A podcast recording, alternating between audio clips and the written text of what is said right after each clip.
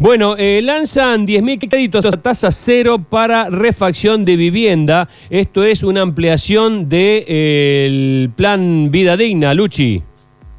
Sí, así es, Sergio. Bueno, la pandemia nos ha obligado o nos han dicho, quédate en casa, quédate en casa, quédate en casa.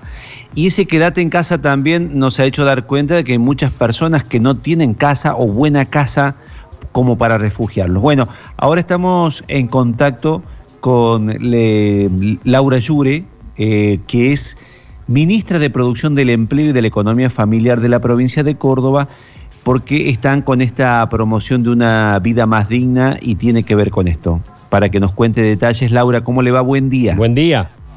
¿Qué tal? ¿Cómo les va? Saludos para ustedes. Bueno, eh, sí, dale, dale vos, Luchi, dale. Dale, dale. Eh, Laura, queríamos saber en qué consiste esta inversión, estos créditos que está llevando adelante el gobierno de la provincia y a quién va dirigido. Bueno, tal cual este, mencionabas vos en la introducción, esto va dirigido a aquellas familias que este, teniendo una vivienda necesitan hacerle una mejora o porque están con una situación de hacinamiento crítico y necesitan ampliar o finalizar una habitación, o porque tienen una situación de saneamiento inadecuado y necesitan tener el baño en condiciones. También muchas veces sucede que hay servicios básicos que pasan por enfrente de la puerta y que las familias no tienen para hacer la conexión intradomiciliaria o alguna deficiencia estructural, alguna eh, que se dio, que se dio el techo, que tiene alguna humedad, es decir, esto apunta a lo que es el déficit habitacional cualitativo de aquellos que teniendo vivienda no están en las condiciones necesarias para que puedan tener una buena calidad de vida. Y tal cual lo decías vos, la pandemia lo ha puesto de manifiesto y también además se han dado un montón de situaciones que si bien siempre se daban, tal vez se han acrecentado y que tienen que ver con aquellos que a lo mejor han dejado de poder pagar el alquiler y se han ido a vivir con los padres y entonces ya la vivienda queda chica y situaciones que nosotros lo último que podemos hacer es mirar hacia un costado y que tenemos que tratar de acompañar a las familias para poder atenderlas. ¿Y qué monto están destinados para estas personas? ¿Qué podrán hacer con eso?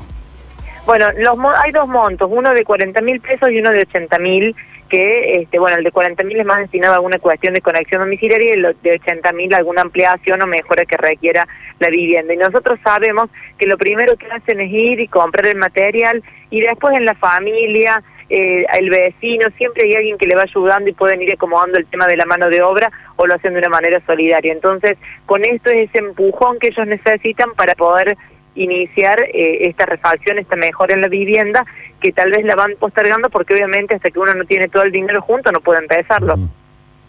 Claro, claro. Eh, ministra, eh, usted sabe que esto también del frío ha desnudado la situación de lugares vulnerables, ¿no? hace poco me tocó estar aquí en lo que en Villa Urquiza le llaman la favela y, y me llamaba mucho la atención que los chicos en medio del frío estaban afuera de sus casas. Eh, y le preguntaba por qué, y me dice, lo que pasa es que sus casas son heladeras, eh, se transforman en lugares más fríos que el exterior. Eh, ¿Va a haber algún tipo de ayuda, de contemplación? Porque la verdad que la situación de esos lugares es lamentable.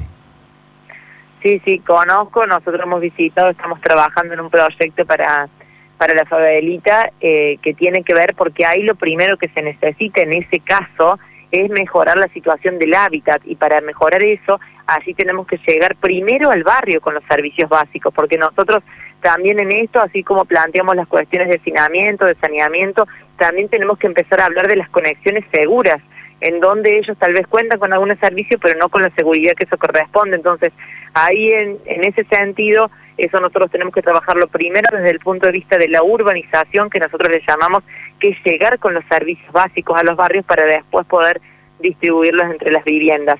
En este caso está destinado a este, aquellos espacios que bueno requieren algún tipo de modificación o mejor y que seguramente algunas de esas este, viviendas que vos has podido ver va a aplicar este programa en donde nosotros en el transcurso de este programa en los años anteriores hemos dado más de 100.000 créditos, o sea que sabemos que hay una necesidad muy grande y por eso nosotros estamos poniendo, sobre todo en esta situación tan complicada, a disposición estos microcréditos para que las familias puedan acceder y puedan mejorar las condiciones en las que viven.